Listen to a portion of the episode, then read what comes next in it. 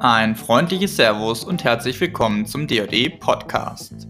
Heute geht es zwar in vielen Podcasts um Geldanlage und Co., was aber oftmals fehlt, ist die sachliche Einordnung aus professioneller Sicht. Professionell bedeutet im Fall der DoD Kapital AG aufbauend auf dem Fundament von beinahe 50 Jahren Kapitalmarkterfahrung.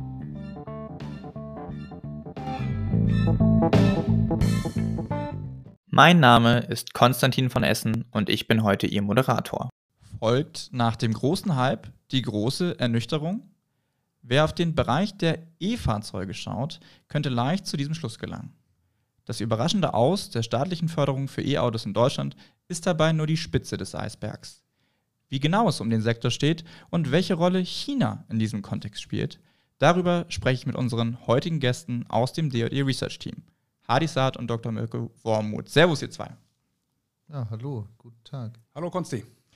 Ja, da es sich ja hier gleich um eine doppelte Premiere handelt, äh, würde ich euch bitten, euch mal ganz kurz in ein, zwei Sätzen vorzustellen, was ihr macht, was eure Aufgaben sind. Ich bin Analyst bei der DJE Kapital AG im Research und Portfolio Management und heute mh, hm, insbesondere mit einem Fokus auf den asiatischen Markt und da liegt auch mein Schwerpunkt und unter anderem auch Technologie. Danke, Hadi. Mirko hier. Ich bin erst seit zwei Monaten dabei bei DJE. Ich habe 23 Jahre in China gelebt, bin von Hause aus Jurist, aber eigentlich immer Unternehmer gewesen, aus von der Juristerei weggelaufen damals und die ganzen Jahre in Peking verbracht, als hauptsächlich als Unternehmer, aber auch Investor. Ähm, vor drei Jahren nach der Rückkehr nach Deutschland ähm, einen China-Fonds aufgelegt, der sich ganz spezifisch mit äh, Technologieaktien, digitalen Geschäftsmodellen äh, befasst. Und deswegen ist halt natürlich auch hier im Hause mein Fokus auf den Asienfonds und natürlich noch ganz speziell ähm, die China-Werte darin. Ja, also dann haben wir hier genau die zwei richtigen Experten sitzen, um das Thema zu diskutieren, ähm, das ich jetzt angerissen habe schon im Intro. Dann lass uns doch einfach inhaltlich mal direkt starten. Ich habe ja im Intro schon so ein paar Dinge angesprochen. Das klang jetzt erstmal ein bisschen düster vielleicht. Würdet ihr aus eurer Sicht sagen, dass das Bild jetzt ein bisschen zu düster gezeichnet ist oder ist es zutreffend aus eurer Sicht? Also ich hätte auch gleich dagegen gehalten und gesagt, Konzi, das ist gar nicht so düster. Das ist eigentlich ähm, insgesamt global betrachtet eigentlich nur erfreuliche Entwicklung, muss man ganz klar so sagen. Ich habe heute hier, ist ja kein YouTube-Podcast, sondern nur Audio, aber ich habe hier nochmal den Economist mitgebracht mit einem der letzten Cover, wo die elektrischen äh, Autos aus China wie äh, Meteoriten auf die, auf die Erde zu sausen und dass man fast Angst kriegen könnte. Aber letztendlich muss man ja sagen, dass China da auch einen großen globalen Beitrag leisten kann mit ihrer Innovationskraft in diesem Sektor. China entwickelt sich dort wirklich hervorragend. Das ist natürlich etwas, was im Zweifel aus einer deutschen ähm, Automobilbauerperspektive schon düster gesehen werden kann, weil die Bedrohung ähm, ähm, die das Cover auch schon ausstrahlt, ähm, die ist natürlich real. Aber das sind natürlich Themen, auf die wir heute später nochmal zu sprechen kommen. Aber ich würde generell sagen, die Wachstumszahlen, die Innovationskraft, ähm, die Hilfe, die dieser Sektor für das Grünerwerden unseres Planeten leistet, ähm, ist großartig. Und insofern würde ich einfach jetzt mal hier ein positives Vorzeichen setzen. Ja, nichtsdestotrotz muss man auch die makroökonomischen Faktoren äh, betrachten, die zuletzt den ähm, generell den Automobilsektor unter Druck gesetzt haben und auch geopolitische Faktoren und Kalküle, die verschiedene Interessen äh, vertreten. Und das war auf jeden Fall ein Overhang, der in den letzten Monaten äh, auf dem Sektor ähm, gewirkt hat. Nichtsdestotrotz muss man differenzieren hinsichtlich Manche hm, beklagen beispielsweise eine Abschwächung der Nachfrage bei den Herstellern. Und da muss man auf jeden Fall differenzieren zwischen, von wem kommen denn solche Aussagen, kommen die von den Old Economy Automobilbauern oder kommt es von, kommen solche Aussagen von äh, Elektrofahrzeugherstellern der neueren Generation? Und ein weiterer Faktor ist auch, man muss definitiv differenzieren zwischen der Nachfrage nach rein elektrisch betriebenen Fahrzeugen und Hybridfahrzeugen. Ja, alles klar, dann sage ich schon mal vielen Dank für so diese erste Grobeinschätzung. Jetzt, ähm, ihr habt ja gerade auch was Spannendes dazu veröffentlicht, da kommen wir auch nochmal später zu. Und ähm, ich habe so ein bisschen da drin geschmökert als Vorbereitung, logischerweise. Und ihr schreibt, dass Autovermieter, also auch die ganz großen, ähm, mit, mit Blick nach vorne ihre elektrische Flotte ein bisschen reduzieren möchten oder sogar signifikant reduzieren möchten, muss man ja sagen. Äh, wie bewertet ihr das denn? Also, wenn man dann wieder die elektrische Flotte reduziert und dann wieder zurück zum Verbrenner geht. Was ist das für ein Zeichen aus eurer Sicht? Ich denke, die Kalkulationen dahinter sind betriebswirtschaftlicher Natur, insbesondere was Planungssicherheit und den Residualwert betrifft, damit man sich einfach konkret ähm, ja, betriebswirtschaftlich über die Zeit den Werterhalt etc. Ähm, bilanzieren und berechnen kann und auf der Basis auch seine internen Kalkulationen trifft.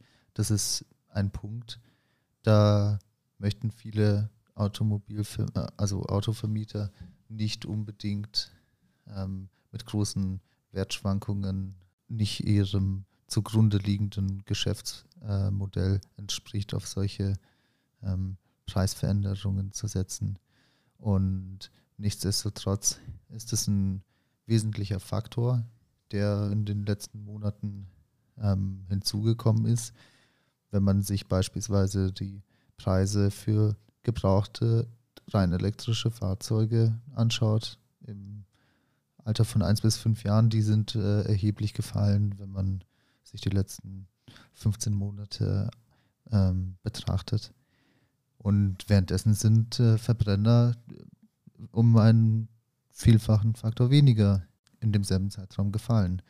Man muss aber da ebenfalls bei den Gebrauchtwagenfahrzeugen zwischen rein elektrisch betriebenen und Hybriden unterscheiden. Und die Preise von gebrauchten Hybriden ähm, halten sich wesentlich besser als rein elektrisch betriebene.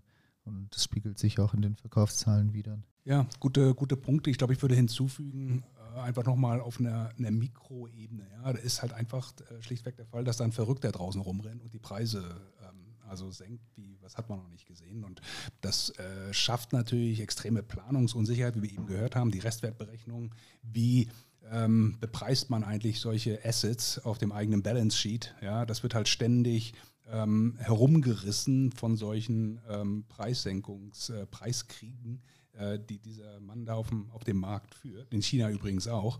Und ähm, dass diese, diese Planungs- oder der, der, der Mangel an Planungssicherheit, der das bringt für die Vermieter, ist natürlich ähm, eklatant. Ja? Und letztlich als zweiter Aspekt dazu, muss man ja sagen, wir sehen ja in Deutschland, USA noch wesentlich geringere ähm, Penetrationsraten, was EVs angeht. Ja?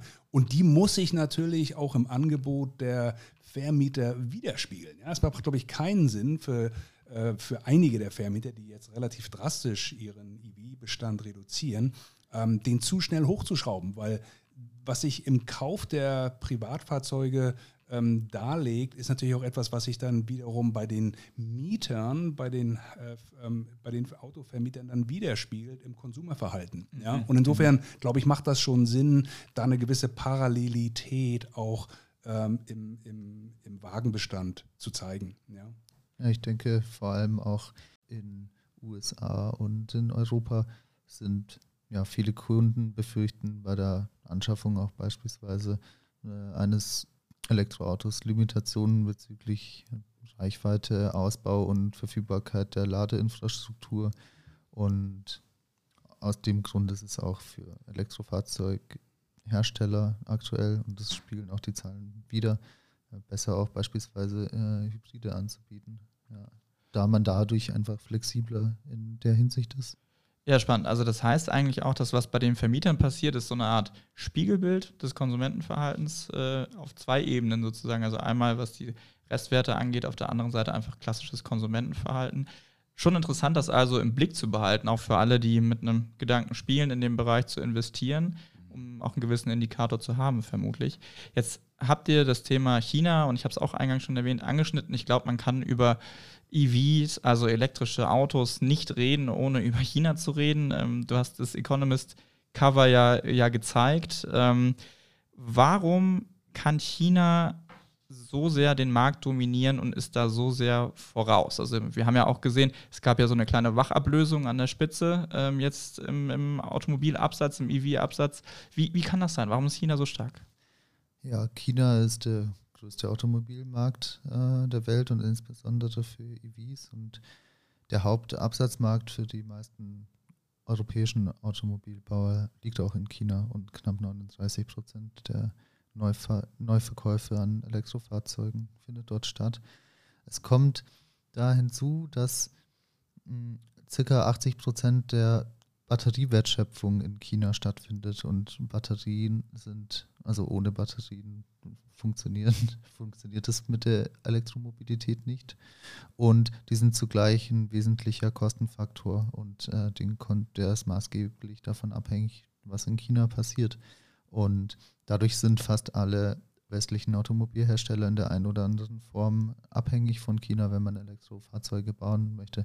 Also entlang der gesamten Wertschöpfungskette ähm, ist ein großer Teil eben in China angesiedelt. Und zudem kommt auch bei insbesondere neuen ja, ich, äh, das sind super wichtige Punkte. Ich würde vielleicht nochmal einen Schritt zurück machen und sagen, lass uns mal auf das chinesische Makro schauen. Ja, das chinesische Makro sah 2014, 2015 so aus, dass die Partei, die Kommunistische Partei Chinas gesagt hat, mit ihrem Made in China 2025 Plan, der ja wirklich viele äh, international aufgeschreckt hat, weil man da eine gewisse Technologie ähm, in der Entwicklung sehen konnte, klar angesagt hat, dass das die Zukunft ist. Also der Staatskapitalismus hat vorgegeben, wir wollen in diese Richtung gehen, wir glauben an das Elektroauto, das fördern wir. Hat natürlich auch damit zu tun, dass China, was die Verbrenner angeht, immer hinten an war. Ja, die ganzen großen Marken sind nach China gekommen, mussten in Joint Venture gehen, um dort zu produzieren. BMW, VW, Audi, Ford, General Motors, wie die alle heißen. Ähm, und China hat sie halt nicht nur in das Joint Venture gezwungen, sondern auch zum Technologietransfer. Warum? Sie hingen weit hinten dran, sie hatten überhaupt kein Know-how. Und weil das so ist und sich auch nicht ändern wird, haben sie halt gesagt, wir machen einfach ein Leapfrogging in dem neuen Bereich im Zukunftsbereich des Elektroautos wollen wir weltweit führend sein. Das ist 2015 die Ansage gewesen. Und daraus hat sich natürlich vielerlei ergeben. Also sehr viele Fördermittel.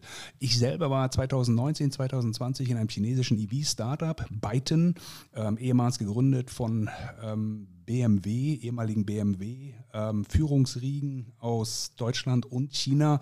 Und zu dem Zeitpunkt, als es gegründet wurde, 2016, 2017, gab es, glaube ich, in China knapp 400, 500 EV-Startups. Muss man sich mal vorstellen, weil die Fördermittel wie Gieß, mit der Gieß Gießkanne verteilt wurden.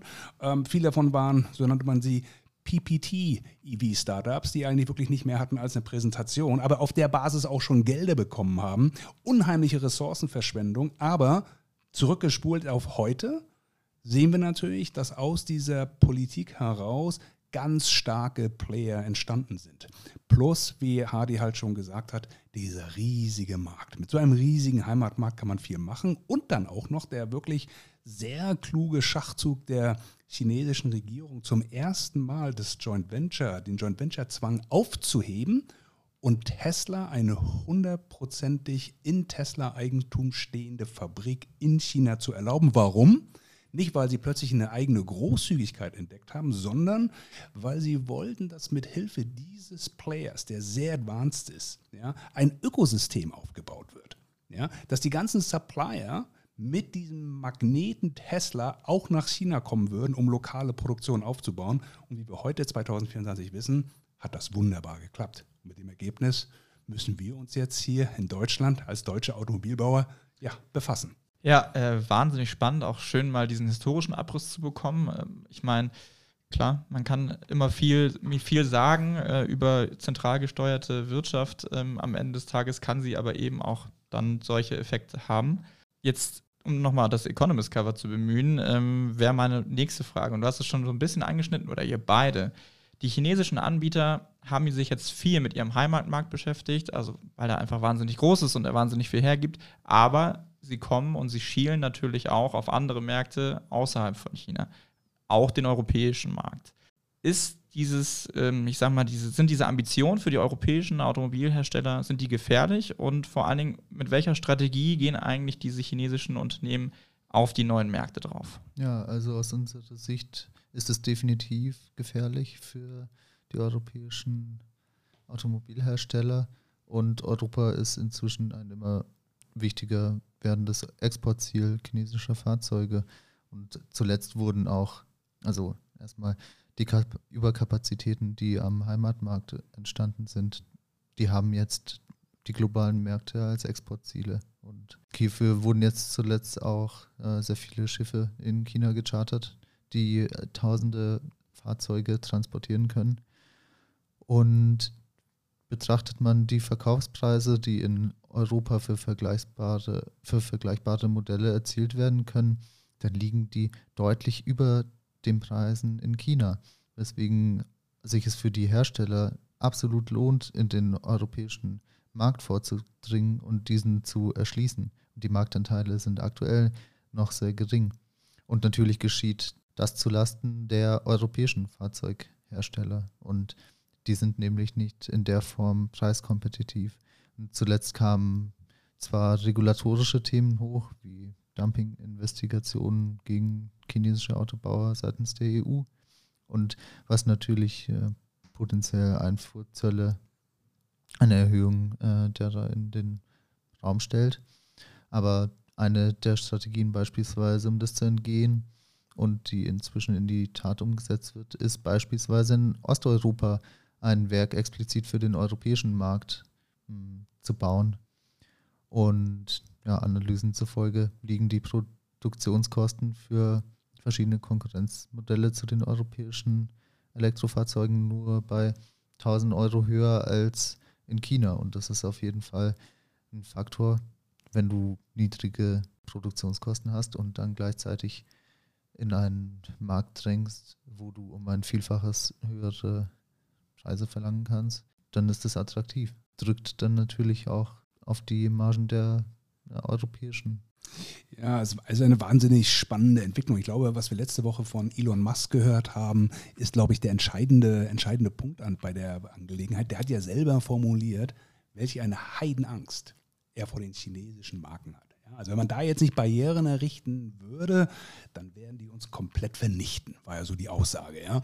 Und das ist natürlich äh, ein grober Kontrast zu dem Elon Musk, der sich noch vor wenigen Jahren wirklich in einem Video lustig gemacht hat. Nach dem Motto, soll das tatsächlich hier ein Auto sein? Ja? Aber so schnell geht die Entwicklung. Und wenn man das mal in Zahlen sich anschaut, ich glaube, China hat letztes Jahr 23 ähm, 4,8 Millionen Autos exportiert. Da waren 1,2 Millionen davon waren NEVs. In China ist es ja immer unter dieser Rubrik gefasst, sprich die Elektroautos plus die Plug-in-Hybride sind die NEVs. Was da auf uns zuschippert, auch wenn sie jetzt unten ums äh, Kap der guten Hoffnung fahren müssen und nicht mehr durch die Rote See. Aber sie werden kommen und die Zahl wird äh, zunehmen.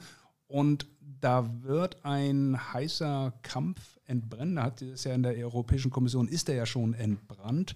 Äh, da muss man sehen, was daraus letztendlich dann wird. Aber Hardy hat ja auch schon gesagt, die Strategie wird sein, ähm, auch in Europa Werke zu bauen, um solche Importzölle dann zu umgehen. Und ich ähm, sage halt auch immer, vielleicht haben die Chinesen ja selber den Blueprint ähm, geschaffen, wie man mit einer solchen Gefahr umgeht. Wenn man technologisch hinten dran ist, dann muss man halt Joint Venture machen und den, die Technologie transferieren. Diesmal geht die Transferrichtung zu uns hin ähm, und nicht äh, zu den Chinesen hin. Und vielleicht ist das eine Methode, um das so ein bisschen aufzufangen. Aber letztendlich wird man dort in einen Wettbewerb treten müssen. Es wird nicht anders gehen. Und wer heutzutage in China auf der Auto-Motorshow war, in Peking oder Shanghai, der wird sehen, dass das tolle Autos sind mit einem super UI, UX, die Software, der Look, ähm, die Screens, das ganze in-Car-Ambiente ist auf einem Niveau angekommen, wo es wirklich auch Zeit wird, dass die ähm, europäischen Automobilbauer sich ein bisschen was abschauen, weil der Konsumer, wenn er erstmal erfährt, dass es ein chinesisches Auto ist, es gar nicht glauben wird, weil sie so toll sind. Als Anekdote dazu, sehr guter Freund von mir, auch ein Ex-Byton-Kollege, der Gründer, äh, importiert jetzt Elektroautos aus der zweiten Reihe China, also nicht die, die wir unbedingt kennen. Und auf der IAA jetzt im September hatten sie einen Stand in der Innenstadt und die Leute sind eingestiegen, haben Probefahrten gemacht und am Ende haben sie dann erfahren, und übrigens, das ist ein chinesisches Auto. Die Leute konnten es nicht fassen. Ja? Also wirklich, ähm, wie man so schön sagt, vom Baum gefallen. Und wie kann das eigentlich möglich sein, dass die Qualität ähm, auf, die, auf einem solchen Niveau gelangt ist? Aber das können wahrscheinlich drei oder vier Jahre von Covid ähm, und ein heimliches Bauen und Basteln in China bewirken, dass am Ende solche Autos Robben hier bei uns landen und wahrscheinlich auch im Verkauf dann sehr erfolgreich sein können. Ja, äh, wahnsinnig spannend, diese ganzen Ausführungen. Also auch mit dieser, mit dieser persönlichen Anekdote, aber nach allem, was man hört, ja, sind das einfach nicht mehr die chinesischen Autos, die man als Verbraucher vor Augen hat, wenn man an chinesische Autos klassischerweise denkt. Ähm, vielleicht zum Abschluss noch die eine Frage. Jetzt stellt euch mal vor, ich bin Anleger und ähm, ich überlege mir, in diesem Jahr in die Aktien von E-Auto-Herstellern zu investieren. Würdet ihr sagen, dass das eine gute Anlageidee für dieses Jahr ist? Ja, also der strukturelle Trend hin zu alternativer Mobilität ist nach wie vor intakt. Und wenn die Werte weiterhin hohe Wachstumsraten verzeichnen können, ergeben sich dadurch für Anleger mit einem langfristigen Horizont Chancen in die jeweiligen Marktteilnehmer zu investieren, die anders positioniert sind. Und ja, das kann einerseits entlang der Wertschöpfungskette sein, aber auch Produktionskosten und äh, technologisch. Aber nichtsdestotrotz kurzfristig wird es unter anderem davon abhängig sein, äh, wie lange der Preisdruck äh, anhalten wird, den wir aktuell sehen. Ja, ich sehe das ähnlich. Also ich glaube, langfristig müssen wir uns ähm, nicht streiten. Da ist, glaube ich, kein Diskussionsbedarf. Der Trend ist klar. Kurzfristig ähm, ist es sicherlich schon so, dass der, der Preiskrieg ähm, stattfindet. Ähm, ein Ende ist nicht in sich, zumindest in China im Augenblick nicht. Und ich glaube, ähm, dass es sicherlich geschickt ist, sich auf die Player zu fokussieren, die heute schon einen äh, positiven Cashflow generieren, die also eine, eine positive vielleicht mehr als 20 Prozent Vehikelmarge in diesem Geschäft generieren können, also auch die, die Skaleneffekte schon mittlerweile beweisen, ja, ähm, dann sind das sicherlich ähm, sehr spannende Werte, die über die Jahre ähm, auch noch weiter an Wert gewinnen werden. Ja, also sehr spannend, viel geboten und mit Blick nach vorne und für alle, die langfristig investieren, ähm, sicherlich ein spannender Case, den man sich ganz genau angucken kann. Ja, lieber Hardy, lieber Mirko, dann sage ich äh, schon mal vielen Dank für eure Zeit und für das super spannende Gespräch. Ich habe jede Menge wichtige Infos mitnehmen können und ich bin mir sicher, unseren Zuhörerinnen und Zuhörern geht es genauso. Ja, wir bedanken uns herzlich und freuen uns auf das nächste Mal. Danke, Konzi. Ja, und wie immer zum Ende des Podcasts habe ich noch eine kleine Leseempfehlung für Sie. Die neueste Analyse von Hadi Saad und Dr. Mirko Wormuth zu den Themen aus unserem Gespräch und mit vielen weiteren spannenden Informationen ist jetzt online verfügbar. Sie können den Text kostenlos auf unserer Website lesen und als Link hier in den Show Notes. Ja, jetzt bleibt mir nur noch zu sagen, vielen Dank fürs Zuhören und ich freue mich, Sie auch zu unserer nächsten Folge begrüßen zu dürfen.